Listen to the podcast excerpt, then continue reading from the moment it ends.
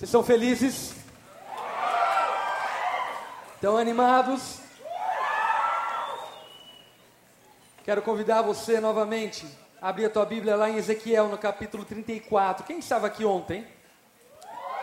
Você que estava aqui ontem ouviu uma palavra de exortação para a liderança da igreja, não dessa igreja, mas da igreja de Cristo. E hoje é uma exortação para aqueles que seguem a Jesus. Quem aqui algum dia escolheu seguir a Jesus? Jesus disse de maneira muito clara e evidente que quem não renunciar a tudo que possui não pode ser o seu discípulo. Quem não negar a si mesmo, tomar a sua cruz e segui-lo, não pode ser seu discípulo. Aquele que quiser salvar a sua vida, a perdê-la. Mas aquele que perder a sua vida por minha causa e pelo Evangelho, este a salvará.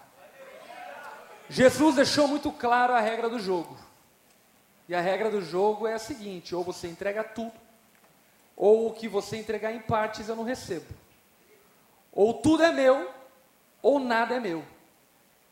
Porque Deus, no final das contas, ele não precisa de mim e de você, não é mesmo? Mas por ser um pai de amor, ele deseja ter a mim e a você. E por esse motivo ele quer o meu coração e o teu coração completamente devotado e entregue a ele. E isso não significa viver uma devoção burra, uma devoção ignorante, mas significa compreender que o Deus Criador nos criou para um propósito. E uma vez tendo nos feito com uma vontade, com um propósito, cabe a mim a você descobrir qual é essa vontade e qual é esse propósito. Ezequiel capítulo 34, versículo 17, vai trazer uma palavra muito dura a respeito de um tempo aonde Jesus também profetiza no Novo Testamento, falando sobre um tempo de separação do joio do trigo, aqui dos carneiros e bodes. Ezequiel capítulo 34, versículo 17 diz: Quanto a você, meu rebanho, quantos aqui são rebanho de Deus? Assim diz o soberano, o Senhor: Eu julgarei entre uma ovelha e outra. Eu vou separar os homens e os meninos eu vou separar o joio do trigo. Porque por mais que o joio esteja no meio do trigo, o joio nunca vai ser trigo. Se a natureza dele não for transformada, ele continuará sendo joio. Eu irei separar uma ovelha da outra, separarei entre carneiros e bodes. Não lhes basta comer em boa pastagem. Olha para quem está ao teu lado e diga: você é privilegiado. Nós somos privilegiados. Temos nos alimentado de boa passagem. Eu conheço essa igreja e sei o quão séria essa igreja é com a palavra de Deus. E eu sei que você tem sido alimentado semana após semana, célula após célula. Você tem sido abastecido da palavra de Deus, comido da palavra de Deus. E aí então Ezequiel exorta o povo, dizendo: Não lhes basta comer em boa pastagem, deverão também pisotear o restante da pastagem. Que ele está dizendo o seguinte: vocês comem rápido, enchem o bucho, engordam, e não se dão por satisfeito, vocês pisoteiam a pastagem que outros deveriam comer. E isso faz menção muito clara e direta acerca do fato inequívoco de que o nome de Deus é blasfemado entre os gentios por minha causa e por sua causa. Isso faz menção direta e objetiva de que se existem pessoas morrendo de fome espiritual, é porque a igreja, em certa proporção e de certa forma, tem pisoteado a pastagem que outros deveriam comer. Começando pelo fato de haver tanta dissensão, facção, fofoca, falácia no meio da igreja. Falando mal uns dos outros. É impressionante pensar que o inferno, seus demônios, são mais unidos do que eu e você. Porque se você for olhar o carnaval no Rio de Janeiro, você vai ver uma bela unidade. Agora, nós penamos para amarmos uns aos outros, falamos mal daquilo que não conhecemos e sabemos, fofocamos, degladiamos-nos uns com os outros, sem saber do que se trata. Pois não existe um site evangélico chamado Fuxico Gospel. Agora eu não consigo compreender como alguém pode chamar algo evangélico, evangelho é gospel, ok? Como alguém pode chamar algo evangélico de fofoca? Isso é antagônico, isso não pode estar na mesma frase. Mas isso se dá justamente pelo fato de que, infelizmente, muitos daqueles que pertencem ao rebanho do Senhor comem, se fartam, mas pisoteiam a comida dos outros. Pisoteio de que forma? Blasfemando o nome de Deus. Toda vez que você fala mal do seu pastor na sua casa, seu filho escuta, você está impedindo ele de honrar o seu pastor. Toda vez que você fala mal no trabalho de uma outra igreja, da televisão que seja, o cara do teu trabalho não faz distinção entre aquilo que ele vê na televisão e o convite que você faz para ele no domingo à noite. Para ele, aquilo que ele vê na televisão e aquilo que você convida ele para participar é a mesma coisa. E isso se dá pelo fato de nós pisotearmos pisotearmos a comida que muitos deveriam comer. Pisoteamos por ignorância, pisoteamos por inveja, pisoteamos por vaidade, pisoteamos por prazer. E Ezequiel está divertindo de maneira severa o povo, dizendo: Olha, vocês comem, vocês enchem um bucho, vocês ficam gordos de tanto comer. Mas não se dão por satisfeito e pisoteiam a passagem que outros deveriam comer. Não lhes basta beberem água límpida. Vocês não se dão por satisfeitos de beberem água limpa, deverão enlamear o restante com os pés. Você se alimentou, você bebeu. Você foi nutrido espiritualmente. Será que isso não é suficiente para que você não pisoteie não lameie aquilo que outros irão comer, aquilo que outros irão beber? O texto continua dizendo: Deverá o meu rebanho alimentar-se daquilo que vocês pisotearam e beber daquilo que vocês lamearam com os pés? Por isso, assim diz o soberano, o Senhor, a eles: Vejam, eu mesmo julgarei entre a ovelha gorda e a magra. Eu julgarei entre a ovelha gorda e a magra. A gorda só se tornou gorda porque não usou aquilo que recebeu. E se chama obesidade espiritual. Você já viu o pedreiro gordo? Sabe por que ele não engorda comendo uma montanha? Porque ele gasta tudo aquilo que come. Essas ovelhas, elas se alimentam, se alimentam e se alimentam. Mas nunca estão em forma, porque nunca usam daquilo que se alimentaram e pelo contrário, ocupa o espaço dos outros, come a comida dos outros. E Deus está falando que Ele vai fazer distinção e Ele vai separar a gorda da magra, porque a gorda é gorda porque comeu comida da magra. E a magra é magra porque ela foi sucumbida, ela foi deixada de lado por gulosos cristãos, gulosos religiosos, que se alimentam, mas não permitem que outros se alimentem. Pois vocês forçaram a passagem com o corpo e com o ombro empurrando todas as ovelhas fracas, com chifres até expulsá-las. Quanta gente machucada e ferida, por conta de membros e por conta da igreja. por palavras malditas, por colocações mal colocadas, por fofocas que nunca deveriam ter saído da sua boca, por falta de amor, de zelo, de serviço um pelo outro, por falta de compaixão, de compreender a fraqueza de um. O texto está dizendo, de maneira muito clara, que Deus irá separar a gorda da magra, e eu salvarei o meu rebanho, e ele não mais será saqueado. Julgarei entre uma ovelha e outra. O que esse texto está dizendo de maneira muito clara e evidente é que tudo aquilo que nós comemos como rebanho de Deus precisa ser gasto. Eu e você precisamos nos alimentar de Deus, e uma vez tendo nos alimentado dele, precisamos usar aquilo que recebemos e ser praticante daquilo que ouvimos.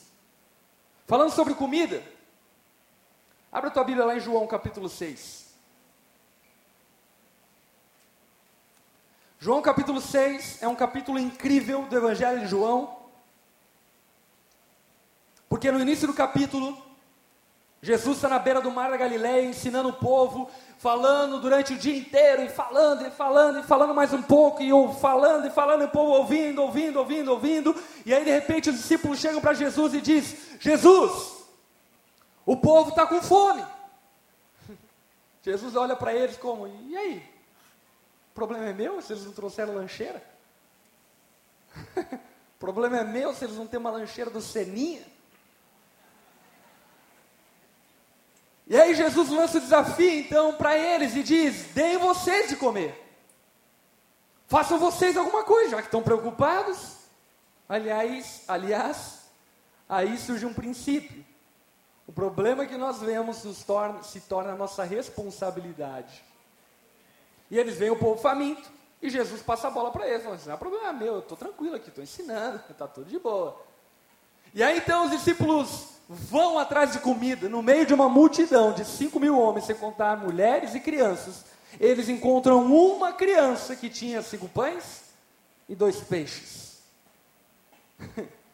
Isso mostra o quanto o ser humano é desprevenido, né?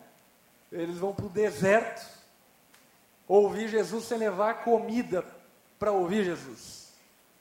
E aí eles acham esse moleque que tinha cinco pães e dois peixes. Chega até Jesus e diz: Jesus, tem aqui cinco pães e dois peixes.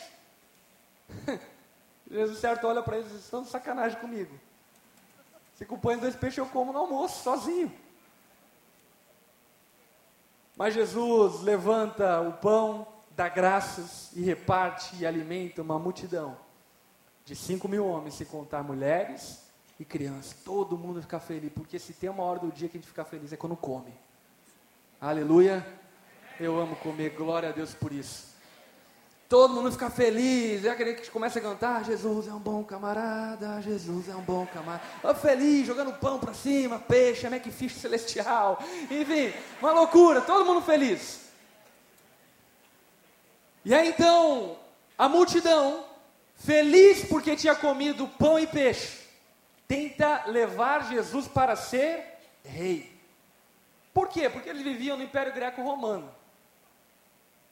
No Império Romano, existia uma sentença muito clara e que talvez você já ouviu falar, que era pão e circo para o povo.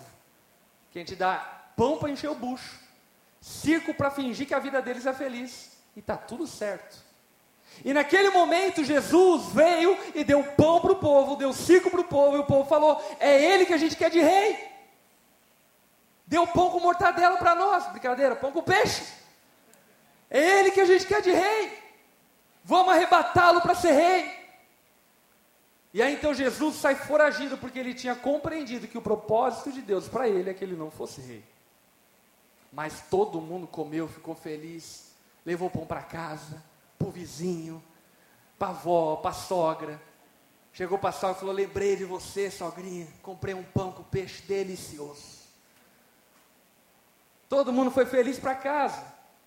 Naquela madrugada, Jesus dispensou os discípulos e falou: Vão, atravesse o mar da Galileia. Depois eu vou. E aí perguntaram: Como você vai? O problema é de vocês. Eu vou como eu quiser ir. Só vão. Você conhece a história? No meio daquela noite, Jesus então tenta ostentar milagres. E ele atravessa o mar da Galileia andando. Chega na calada da noite, os discípulos ficam atemorizados porque vem Jesus andando. E aí ficam tudo assustados, é um fantasma, não é? E Jesus fala, não, não sou, vem Pedro, anda sobre as águas, Pedro anda, eles entram no barco, fica todo mundo feliz, Jesus andou sobre as águas, é. jogam Pedro para cima, enfim, todo mundo feliz. Eles atravessam o mar da Galileia. E aí então chega o versículo 25 de João 6. Quando encontraram do outro lado do mar, pergunta: quem encontrou ele do outro lado do mar? Repete comigo: o povo. Olha que loucura. O povo que estava com Jesus lá do outro lado ficou tão feliz que ele tinha dado pão e peixe que fala: a gente precisa afilar outro rango. a gente precisa comer mais um pouco. Vamos perseguir esse Nazareno, porque ele é um chefe como ninguém. O pão e o peixe dele é especialidade da casa, é incrível. Vamos atravessar o Mar da Galileia para comer mais um pouco. E aí então Jesus encontra o mesmo povo que havia comido, se fartado, sobrado cestos cheios que levaram para suas casas, mas ainda assim eles não estavam satisfeitos. Sabe por que não estavam satisfeitos? Claro, porque o pão que a gente come hoje, amanhã vai nos faltar. E amanhã a gente vai precisar de pão de novo. E depois de amanhã, mais pão. Aí então Jesus, eles chegam até Jesus e perguntam: Mestre, quando chegaste aqui? Eu gosto do fato de Jesus perceber nas entrelinhas a pergunta do povo. Ele responde: A verdade é que vocês estão me procurando, não porque viram sinais miraculosos, mas porque comeram os pães e ficaram satisfeitos. Sabe, Jesus responde para o povo: Eles estão aqui porque vocês são tudo guloso. Estão aqui porque vocês querem pão. Vocês estão aqui porque vocês querem mamar em mim. Vocês estão aqui porque vocês querem viver dependente de mim. Vocês são tudo um bando de vagabundo. Porque ao invés de estarem trabalhando agora, porque enfim passou o dia de folga ontem, vocês estão aqui mais uma vez para buscar uma cesta básica. Vocês estão aqui para que eu mantenha mais um dia a vida de vocês, amanhã mais um pouco, e depois amanhã mais um pouco. Mas sabe qual é o problema? Pão todo dia cansa. E eu não estou aqui para dar pão para vocês, eu estou ensinando vocês a serem padeiro. Eu estou aqui não para encher o bucho de vocês, eu estou aqui para ensinar vocês a encher o bucho dos outros. Eu não estou aqui para alimentar um pouco mais o seu dia e animar um pouco mais o seu dia. Eu estou aqui para tornar você uma pessoa superabundante em felicidade. Vocês estão me seguindo porque comeram e ficaram satisfeitos. E aí então Jesus diz: Não trabalhem pela comida que se estraga, mas pela comida que permanece para a vida eterna, a qual o Filho do Homem lhes dará. Deus, o Pai, nele colocou o seu selo de aprovação. Então perguntaram: O que precisamos fazer para realizar as obras que Deus requer? Jesus respondeu: A obra de Deus é essa, crer naquele que ele enviou. Mas presta atenção aqui, não é crer passivamente a fé que Jesus está falando aqui, a fé é demonstrada em Tiago, fé com obras. Ele está falando, a vontade do Pai é crer naquele que Ele enviou. Ou seja, em outras palavras, o que Jesus estava dizendo para aquele povo era o seguinte: olha, vocês ficaram ontem o dia inteiro me ouvindo, das 8 da manhã às 8 da noite, e a única coisa que vocês lembram hoje é do pão que eu fiz. A única coisa que vocês lembram é da piada que eu contei. A única coisa que vocês se recordam é do milagre que aconteceu. Você chegar em casa, for lá para contar para a esposa, amor, estava lá com Jesus, aí tinha um cego, ele fez o cego enxergar. Agora, tudo aquilo que ensinei que transformaria a vida de vocês, vocês ignoraram. E a minha obra é crer naquele que o Pai enviou, crer em mim. Viver a partir do que eu estou falando. Pegar as minhas palavras e não apenas ouvi-las, mas pegar as minhas palavras e se alimentar delas, comer elas e viver elas, tornar elas a sua vida. Essa é a vontade do Pai, crer naquele que ele enviou, no próprio Cristo. Então lhe perguntaram: que sinal miraculoso mostrará para que vejamos e creamos em ti? O que você vai fazer? o povo é intragável, insaciável. Eles comeram, beberam, ficaram satisfeitos, cantaram Jesus é um bom camarada, viram Jesus andando sobre as águas de madrugada, e no outro dia que eles estão falando? O que de novo você vai fazer para que nós creiamos em você? Isso é terrível, porque isso denota um povo que se alimenta de milagres e é viciado em milagres. E uma coisa que eu tenho entendido de Deus cada dia mais é que Deus, ele opera milagres como sinais. Sinais para quê? Para que nós creiamos. Deus, ele não quer nos tornar viciados em milagres. Ele nos chamou para liberdade. Ele não quer tornar-se rei para nos dar pão e peixe todo dia. Ele quer que nós sejamos o milagre. Ele não quer que eu e você vivamos dependentes de um novo milagre para que criamos nele hoje. Mas que o milagre que um dia nós vimos possa ser nosso alimento depois de 10, 20, 30 anos para frente. E nós sejamos o milagre a partir do milagre que nós vimos. E isso é extremamente poderoso quando nós compreendemos a profundidade do que Jesus está dizendo. Quando nós compreendemos e entendemos que de fato quando nós nos alimentamos de milagres, nós nos tornamos viciados. Cansamos, nos exaurimos. Aí está lá você com 10 anos de conversão. De noite em casa, falando para Deus, Deus, você existe. Um carro vai passar e vai dar uma buzinada. Quanta coisa você já viu. Quanta coisa você já viveu. Mas sabe o que é esse povo? Povo gordo. Povo que só quer pão. Povo que quer peixe. Não é povo que quer trabalhar. Não é povo que quer viver por aquilo que comeu. Não é povo que compreendeu que Jesus não é alguém que vem nos alimentar diariamente, mas é aquele que vem nos alimentar eternamente e de uma vez por todas, quando nós comemos dele, quando nós nos alimentamos dele, a nossa vida precisa ser transformada por completo, por inteira. O texto continua dizendo, no versículo 35, Jesus disse: Eu sou o pão da vida. Aquele que vem a mim nunca terá fome, aquele que crê em mim nunca terá sede. Mas como ele disse, vocês me viram, mas ainda não creem. Todo aquele que o Pai me der virá a mim, quem vier a mim jamais rejeitarei. Pois desci do céu não para fazer a minha vontade, mas para fazer a vontade daquele que me enviou. E essa é a vontade daquele que me enviou, que eu não perca nenhum daqueles que ele me deu, mas os ressuscite no último dia. Jesus está dizendo: Ei, eu sou o pão da vida. Coma de mim, se alimente de mim.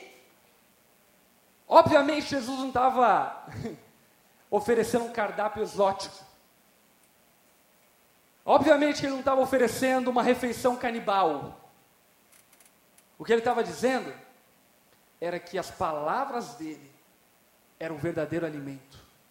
Porque nem só de pão viverá o homem, mas de toda a palavra que procede da boca de Deus. Porque quando nós nos alimentamos de pão que Deus nos dá, nós ficamos gordos. Mas quando nós nos alimentamos da palavra que sai da boca de Deus, meu irmão, você se torna um rojão para a glória de Deus. Você se torna um cara extremamente em forma, vívido, vivendo o Evangelho de maneira plena, de maneira extraordinária.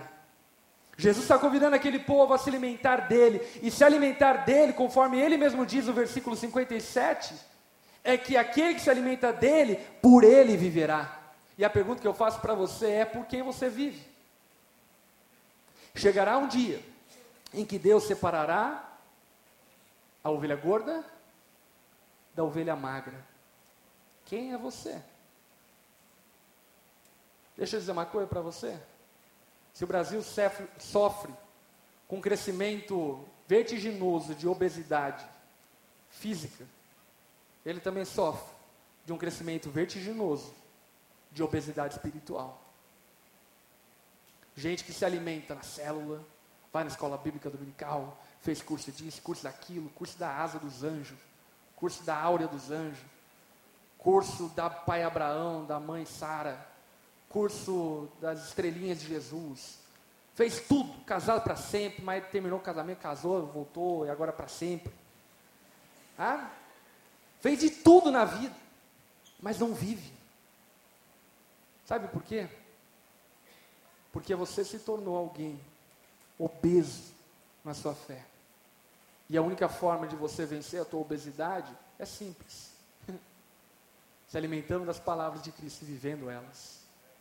Tornar as palavras dele a sua vida. E deixa eu te falar uma coisa sobre as palavras dele. Mateus 6. Eu amo esse texto. Perdão, Mateus 5.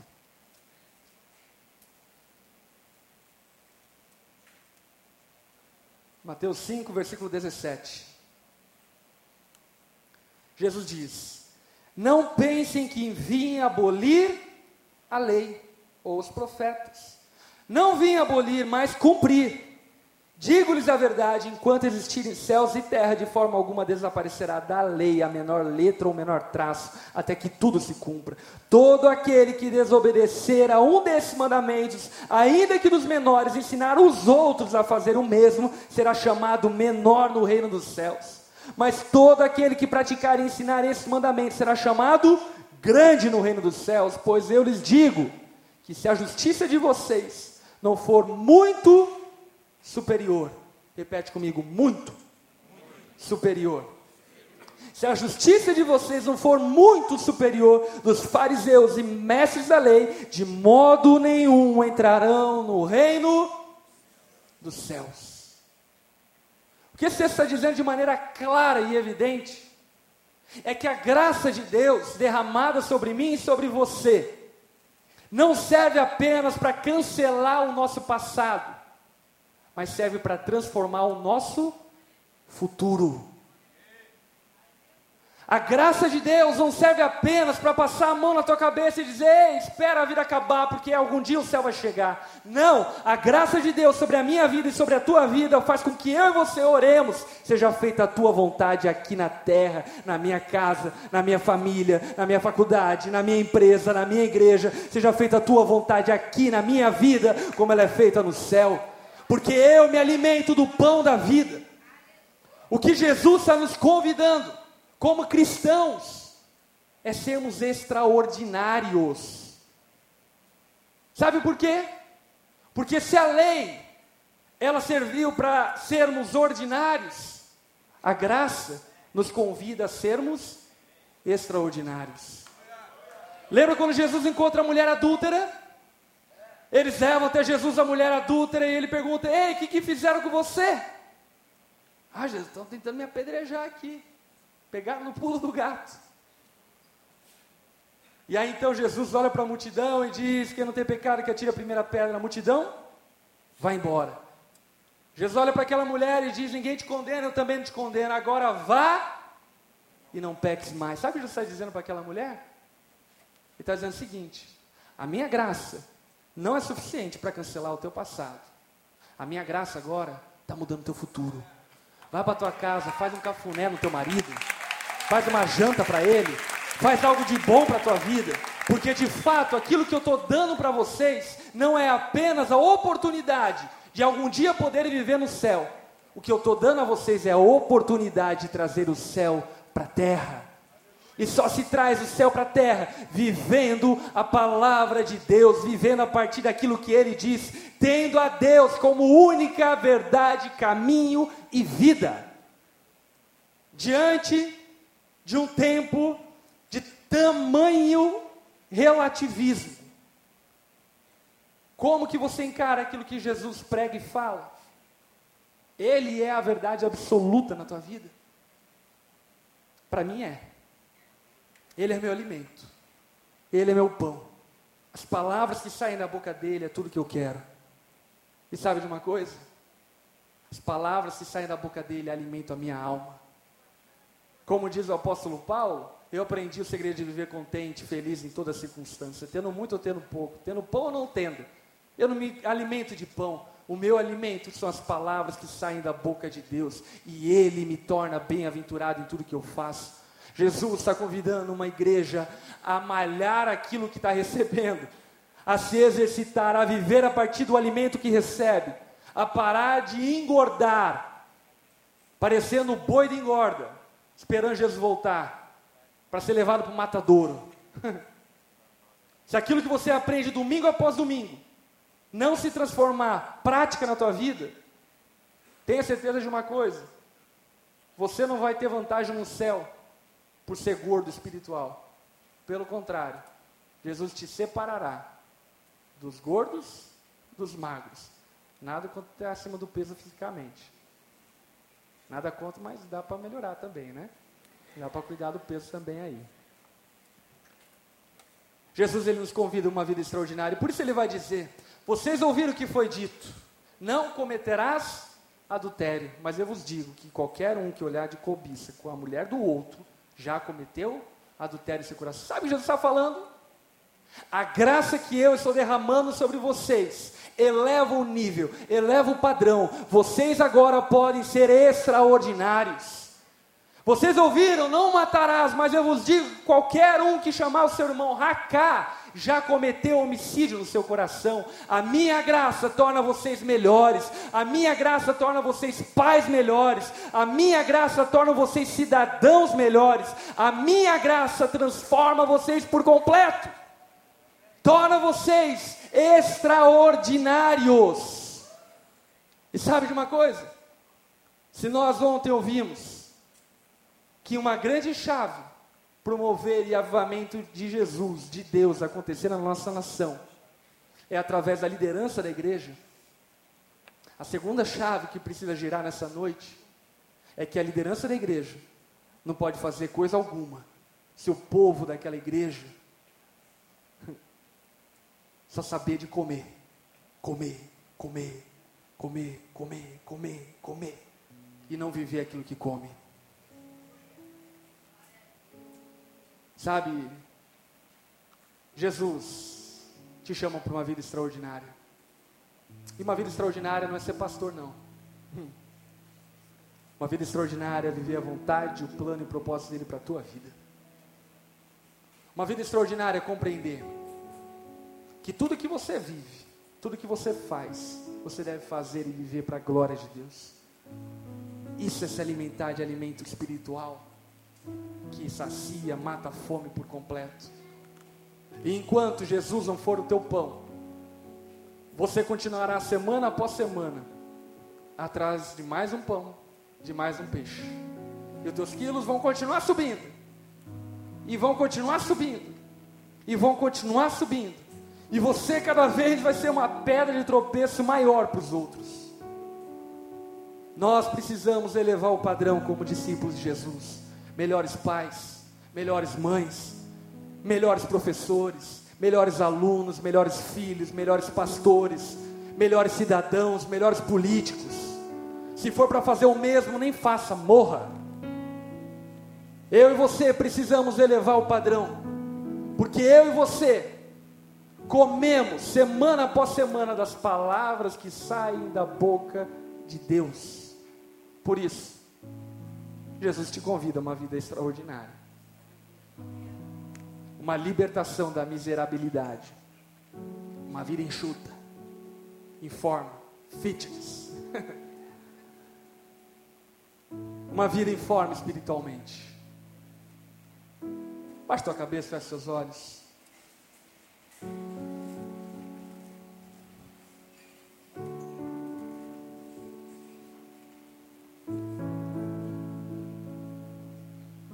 Você quer viver uma vida extraordinária? De verdade, você quer encerrar a tua vida compreendendo, olhando para trás e percebendo que você viveu uma vida extraordinária. A única forma de você fazer isso, acredite em mim, é vivendo aquilo que você escuta da parte de Deus. A única forma de você fazer isso é praticando as palavras que saem da boca de Deus, porque senão você será um gordo espiritual, um obeso espiritual. Deus tem uma vida extraordinária para você.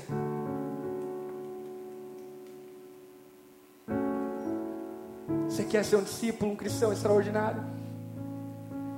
Se você quer isso para a tua vida, fique em pé no seu lugar. Se você quer ser esse discípulo extraordinário, alta performance, alta performance no que você vive, alta performance na sua faculdade, alta performance na tua vida cristã. Uma pessoa que vive de maneira completa, cheia, integral. Uma pessoa que vive em alto ritmo, porque nós temos sido bem alimentados. Deus é o nosso alimento, o alimento que não falha. Todo dia as palavras dele alimentam nossa alma e nos dão combustível para vivermos uma vida extraordinária naquele dia. Não é mesmo? Você tem o que precisa para uma vida extraordinária? Eu tenho o que eu preciso. Eu tenho as palavras de Deus que alimentam a minha alma, que me ensinam a perdoar a quem me ofende que me ensina a orar pelos meus inimigos, que me ensina a servir ao meu próximo, que me ensina a ser generoso, que me ensina a sair da zona de conforto e viver coisas extraordinárias, coisas incomuns, coisas de fato revolucionárias. Você que está em pé, feche seus olhos, abra suas mãos como recebendo. E nesse momento, Repita essa oração comigo, em voz alta. Diga assim a Jesus: Senhor Jesus, eu te amo tanto. Você é minha vida. Você é meu pão. Você é o meu alimento. Me liberta de ser como aquele povo que vivia atrás de pão e peixe. Eu quero me alimentar do banquete espiritual. Eu quero me alimentar das Suas palavras porque você é a minha porção. Nessa noite, eu decido não apenas ser ouvinte da Sua palavra, mas ser praticante dela.